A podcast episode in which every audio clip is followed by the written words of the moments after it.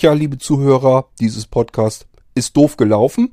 Ich habe in die Audiobeiträge ganz kurz reingehört und da hatte der Wolf was erzählt von Westworld und in dem zweiten Beitrag hat er was erzählt von der Orcam. Da dachte ich, okay, geht um alte Folgen, wie die wir schon besprochen haben. Ist Feedback, ist Unterhaltung, machst du also eine extra, extra Folge. Äh, da geht Wolf dann aber gar nicht großartig weiter drauf ein, sondern hat wieder Fragen. Das heißt, die Sachen hätten wir locker in die andere Fragenfolge mit reindrücken können, die ich vorhin gemacht habe. Gut, jetzt ist es zu spät, machen wir eben eine zweite kleine F-Folge hinterher.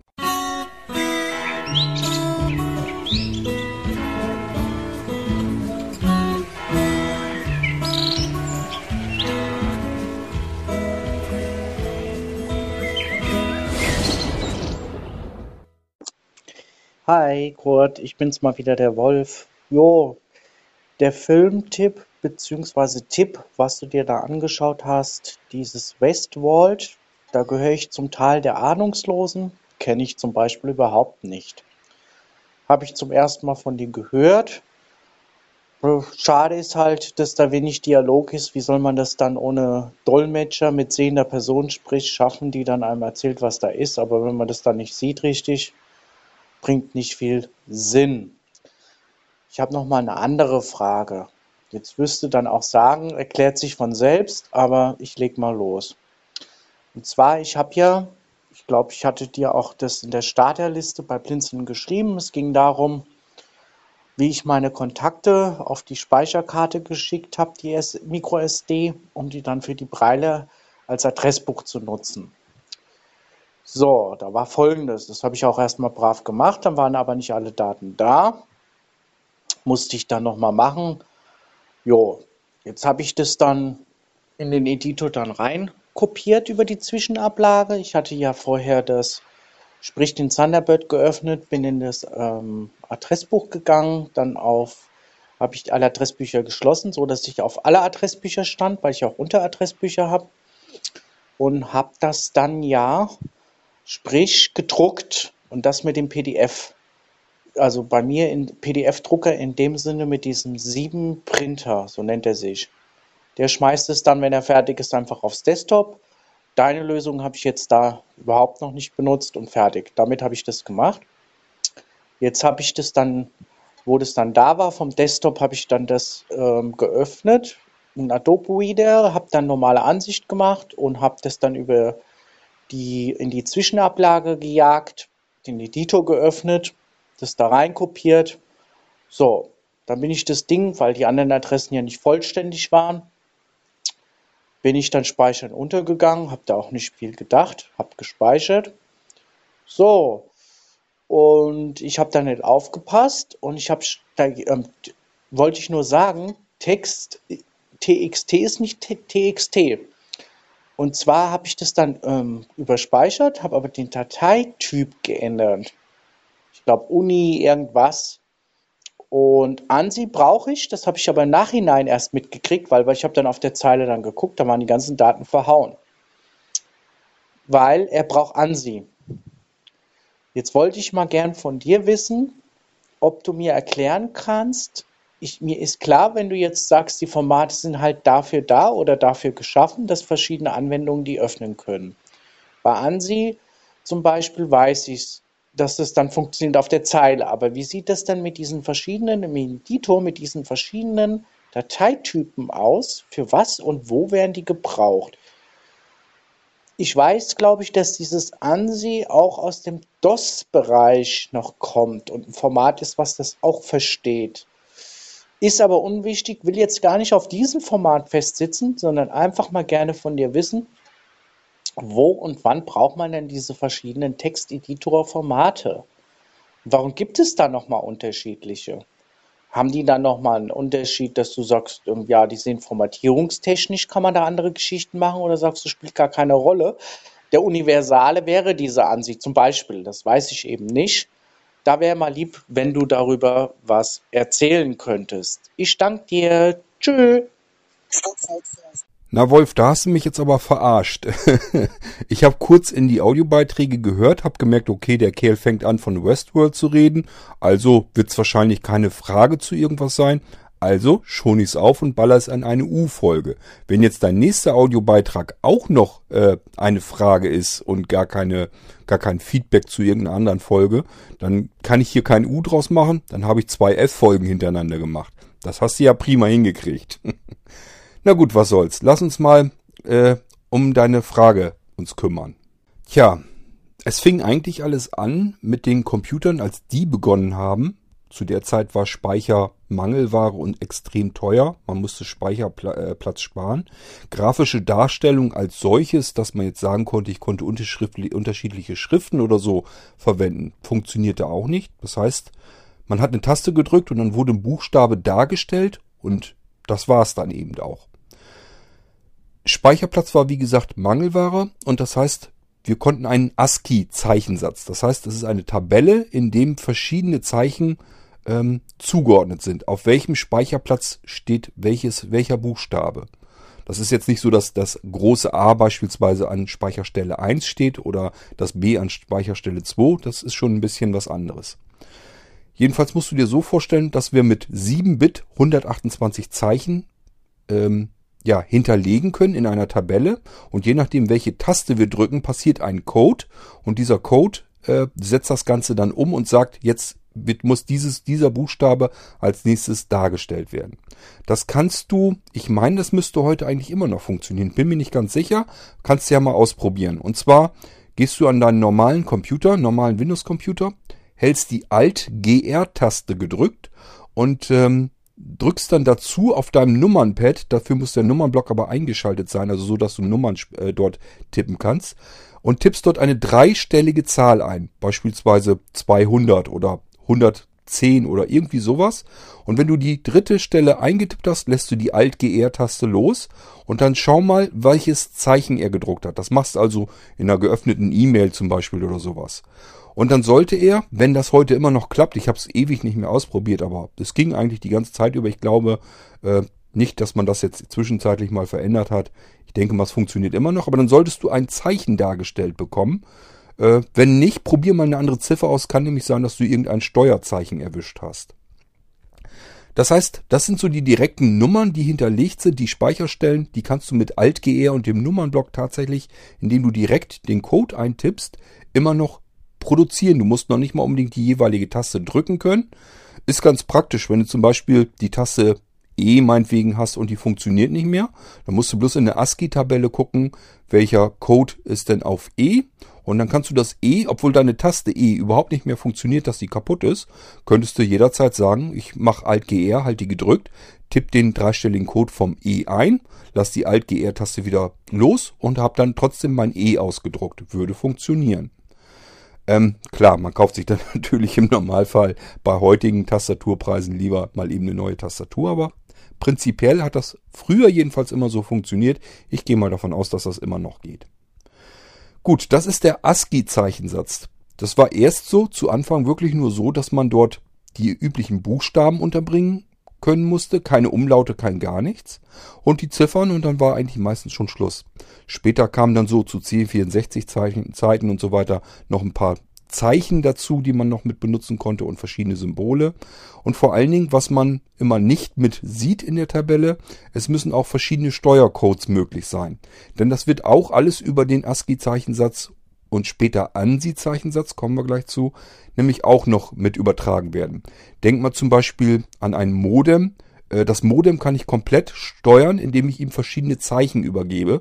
Und diese Zeichen können eben auch Steuercodes sein. Das heißt, ich kann mir aus diesem ASCII oder ANSI-Zeichensatz Steuercodes nehmen ähm, und sagen, diesen Code, den sende ich da jetzt dran als Tastencode. Äh, und der sagt dann, ja, hier wird jetzt äh, eine Dateiübertragung gestartet und hier wird eine Dateiübertragung wieder beendet. Würde alles gehen mit Tastencodes letzten Endes, die in einer Tabelle festgehalten werden. Und diese Tabelle ist der Zeichensatz und der Zeichensatz fing an mit ASCII-Code Später musste der erweitert werden, weil wir brauchten einfach mehr Zeichen. Wir wollten Umlaute abspeichern können. Wir wollten eben diese Steuerzeichen noch weiter abspeichern können. Wir brauchten mehr Symbole. Denk mal dran, dass jetzt plötzlich vielleicht ein Copyright-Zeichen dazu kam. Später das Euro-Zeichen. Das kam ja auch erst wesentlich später dazu. Also wird schon klar, man muss diese Zeichensätze offensichtlich auch jederzeit mal erweitern und ein bisschen abändern können. Dadurch passieren verschiedene Zeichensätze. So, jetzt nimmst du noch hinzu, dass jedes Land eigentlich so seine eigenen Zeichen ja auch noch hat. Frankreich hat so ein bisschen andere Zeichen, Spanien, äh, von China mal ganz zu schweigen. Ähm, das heißt, diese ganzen Zeichensätze müssen ja irgendwie irgendwo mit untergebracht werden. So, und ANSI ist eine, ist eine Firma letzten Endes, ähm, die sich aber sehr bemüht hat, das Ganze so ein bisschen zu vereinheitlichen. Äh, vereinheitlichen tut man das, wie so mit so vielen, in ISO. Äh, Richtlinien und das macht man auch mit Zeichensätzen und ANSI hat sich eben sehr viel darum bemüht, das in ISO-Richtlinien zu fassen, so dass es einen Standard gibt, ähm, den ANSI dann eben auch äh, maßgeblich mit ähm, äh, ja, herbeigeschafft hat. Und deswegen sagt man eben bei diesen erweiterten Zeichensätzen von früher noch immer ANSI-Zeichensatz. So, und dann wurde das Ganze noch wieder festgehalten in Unicode. Das ist dann auch wieder so ein typischer Begriff. Ähm, da sind eben die verschiedensten ISO-Formate mit drinne. Ähm, ja, diese ganzen Standards, dass du halt sagst, jetzt westeuropäisch und so weiter, da brauchen wir vielleicht das Euro-Zeichen und ein Ä und ein Ö und ein Ü. Äh, kannst du im Amerikanischen nicht gebrauchen haben wir dann wieder einen anderen ISO-Wert drinne, also einen anderen ISO-Satz. Das ist also wirklich alles nicht so einfach, aber du kannst dir schon so ungefähr vorstellen, wie das Ganze zustande kommt, einfach weil wir ganz viele unterschiedliche Zeichen in einem Zeichensatz unterbringen müssen und deswegen gibt es eben diesen kompletten Standard so nicht. Ähm, ja, wenn du eine einfache Anwendung hast, einen einfachen Texteditor oder sowas, dann hast du eben ASCII, ANSI, UTF-8, Unicode, das schreibt er dann so höchstwahrscheinlich. Äh, bei mir steht sogar drinne ähm, für Mac OS, für Linux, für PC, äh, so dass man als Anwender, Endanwender mit diesen Dingern gar nicht viel zu tun hat, sondern einfach nur geht, ja, ich habe jetzt einen Text, den will ich mit jemandem austauschen, der äh, macht im Mac OS irgendwie was. Der äh, kennt sich da nicht so mit aus, wie er den Text sich wieder vernünftig lesbar machen kann. Also speichere ihm den gleich so ab, dass sein macOS das gleich versteht, die Anwendung da drin. Also kannst du dir vorstellen, ist einmal von Computerplattform zu Computerplattform so ein bisschen unterschiedlich. Die Sprachen sind unterschiedlich. Die ganzen Steuercodes, die da reinkommen, die ähm, Sonderzeichen, die da drin sind, sind immer unterschiedlich. Also muss man ja irgendwie alles damit reinbekommen. Deswegen gibt es verschiedene Zeichensätze. Und diese verschiedenen Zeichensätze, die werden wiederum in Gruppen eingefasst. Ja, und somit hast du das Chaos und das Durcheinander eben perfekt. Ja, wie kannst du davon wegkommen? Also ich habe es relativ einfach, wenn ich, ich arbeite am liebsten mit Textpad, ist meiner Meinung nach systemübergreifend der beste Texteditor, den ich mir überhaupt vorstellen kann. Der macht es mir ganz einfach. Da steht einfach PC, ähm, Unicode, ANSI, Linux, Mac. Ich glaube, ganz viel mehr steht da gar nicht. Und ich muss nur das jeweilige einschalten. Da kann ich mich schon so ungefähr denken, äh, was ich damit machen kann. Äh, genau, DOS und sowas kann der dann auch noch. Äh, das ist halt ein reduzierter Zeichensatz dann wieder, den er dann verwendet. Also, ja, mehr kann ich dir eigentlich dazu auch nicht sagen. Es sind halt verschiedene Zeichensätze, die halt nötig sind, weil es gibt eben die unterschiedlichsten Sonderzeichen und Sprachen und so weiter und Plattformen. Und deswegen ist das eben nicht ganz so einheitlich, wie es erstmal den Anschein hat. Wie du schon sagtest, Text ist nicht gleich Text und das ist halt so. Was übrigens passiert, wenn das nicht richtig ist, der Zeichensatz, das hast du mit Sicherheit auch schon erlebt. Wenn zum Beispiel in einer E-Mail oder so, wenn da normalerweise, wenn du vermuten würdest, da sollte jetzt eigentlich wahrscheinlich SZ stehen oder Ä oder Ö und dann stehen da irgendwelche Hieroglyphen drinne, dann kannst du davon ausgehen, diese Mail ist in einem anderen Zeichensatz, als dein Mailprogramm jetzt auslesen kann. Die beiden sind jetzt gerade nicht übereingeschaltet und somit versteht er dann was anderes und dadurch kriegst du eben diesen Murks dann zustande. Den größten Teil des Textes, der ist einheitlich, A, B, C, D und so weiter ist alles immer an derselben Stelle. Deswegen funktioniert das. Du kannst die E-Mail ganz normal lesen. Aber wo so Besonderheiten drin sind, dass da irgendwie ein Copyright-Zeichen drin ist oder ein Euro-Zeichen oder ein Sonderzeichen, dann ist eben irgendwas faul. Äh, das passiert immer dann, wenn der Zeichensatz nicht übereinstimmt. Deswegen, ähm, wenn du zum Beispiel irgendwie was verkaufen willst und, und, und äh, willst den Preis schreiben, würde ich dir immer empfehlen, mach nicht das Euro-Zeichen dahinter. Das geht ganz oft schief. Äh, wenn das an 100 Leute verschickt wird, diese E-Mail, kannst du drauf an, ist es bei 90 wahrscheinlich äh, nicht mehr ein Eurozeichen, sondern irgendwas anderes im Wildwuchs. Von daher immer besser dann Euro dahinter zu schreiben, macht mehr Sinn. Und deswegen machen das auch viele. Wenn du E-Mails siehst oder im Internet oder so weiter, steht ganz oft, dass da wirklich EUR als Währung hintersteht oder Euro. Das hat genau diesen Hintergrund, dass das mit dem Zeichensatz eben nicht so hundertprozentig funktioniert. Und dann steht da Murks, möchte man nicht haben, also schreibt man es einfach in normalen Buchstaben hin. Die Buchstaben sind immer einheitlich, kann nichts mehr passieren. Sonderzeichen nochmal darauf zurückzukommen. Äh, denk einfach dran, wenn du die Enter-Taste drückst. Die muss ja auch irgendeinen Code haben. Oder wenn du die Leertaste drückst oder die Cursorsteuerung. Alle deine Tasten haben Tastaturcodes und diese Codes sind letztendlich nichts anderes als ein Zeichen, eine äh, Tastensequenz. Die muss in einer Tabelle genormt werden und hinterlegt werden, damit das eben überall, ist, überall halbwegs einheitlich funktioniert. Und warum es nicht so ganz hundertprozentig einheitlich ist, habe ich versucht dir eben zu erklären. Und deswegen gibt es eben diese Unterschiede. Und da muss man sich so ein bisschen vielleicht mit auskennen oder man lässt es einfach äh, ja unbemerkt. Bloß dann hat man wahrscheinlich so Probleme, wie du jetzt vielleicht hast, dass irgendwas nicht mehr richtig funktioniert. Insbesondere wenn du jetzt irgendwie so, wie du das jetzt gemacht hast, irgendwas als Text abspeicherst und willst das eigentlich irgendwie wieder weiterverwerten können, dass das mit Semikolon getrennt ist. Das ist ja dieses CSV-Format. Äh, dann äh, kannst du es eigentlich nicht mehr in Text abspeichern, weil dann ist es ein Datensatz, dann ist es nicht einfach nur Text. Text bedeutet immer Fließtext.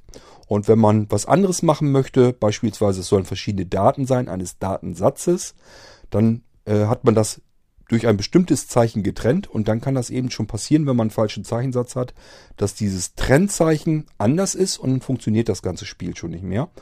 Und äh, deswegen nimmt man dann eben nicht das Textformat, sondern versucht es dann irgendwie abzuspeichern als CSV-Format. Oder man sieht eben zu, so zu, schaut sich die Datei an, den Text, äh, sind mein, ist mein Semikolon dazwischen immer noch ein Semikolon? Wenn ja, dann kannst du einfach äh, das TXT abändern in CSV, kannst es zum Beispiel mit Excel wieder reinladen und wirst sehen, du hast alles, was jeweils zwischen zwei Semikolonzeichen steht, ist dann immer eine Zelle in Excel. Ähm, so kann man das dann eben auch machen. Ist letzten Endes auch wieder nur Text, sollte man aber nicht als TXT abspeichern, sondern dann eben als CSV. Dann kann man diese Daten eben weiter bearbeiten in anderen Programmen. Ja, das ist das, was ich dir soweit jetzt dazu erzählen kann. Ich hoffe, es war so halbwegs verständlich.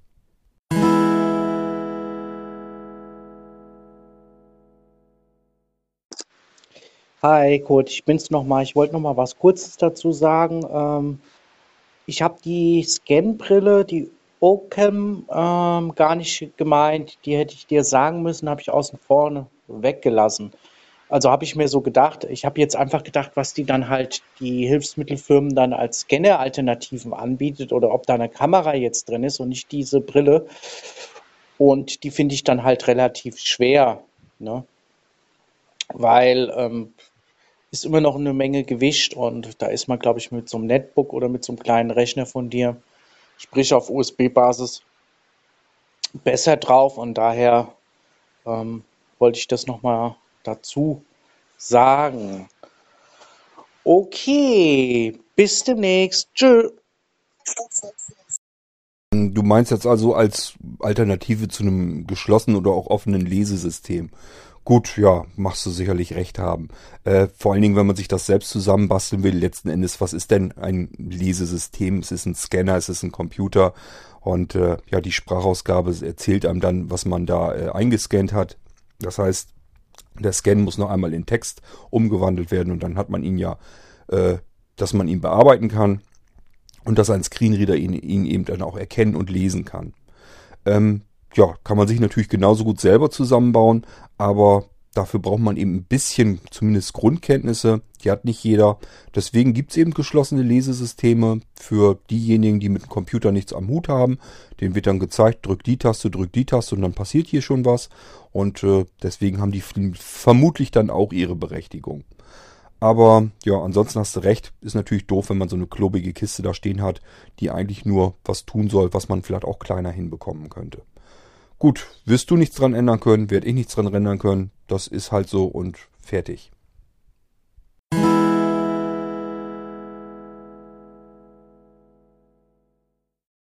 Tja, liebe Leute, das tut mir jetzt leid. Ähm, ich hatte wirklich nur eben an den Anfang gehört der Audiobeiträge und da habe ich bloß mitbekommen, okay, er fängt jetzt an von Westworld und die, der zweite Beitrag, ähm, Der äh, ging ja auch über etwas, was schon mal lief, mit diesem, äh, mit der Ohrcam und so weiter. Habe ich gedacht, okay, dann ist das wahrscheinlich mehr Feedback und sowas. Da machen wir eine Unterhaltungssendung draus. Ähm, dass es nun da doch Fragen geworden sind, da hat äh, Wolf mich jetzt ein bisschen, ja, äh, aufs Glatteis geführt. Gut, haben wir eben zwei kleine F-Folgen hintereinander. Lasst euch dadurch nicht irritieren. Ist jetzt halt so gekommen. Ist keine U-Folge, ist ein F. Und somit ähm, können wir auch diese kleine Folge aber beenden. Haben wir eben zweimal kleine F-Folgen hintereinander. Auch mal eine Premiere. Was soll's. Gut, dann war's das von mir soweit. Ich bin mir nicht ganz sicher, ob ich noch eine Folge hinterher schubse. Ähm, wenn nicht, mache ich die morgen oder so. Schauen wir mal. Ich würde jetzt jedenfalls erstmal sagen, heute ist Freitag, falls wir uns nicht mehr hören, glaube ich nicht, kann aber ja trotzdem angehen, wünsche ich euch ein schönes Wochenende. Und wenn ich noch eine Folge mache, wünsche ich euch das nochmal. Äh, ich hoffe, es nervt nicht zu sehr. Ein schönes Wochenende kann man sich nie zu viel wünschen. Macht's gut, bis zur nächsten Folge. Tschüss, sagt euer Kurt Hagen.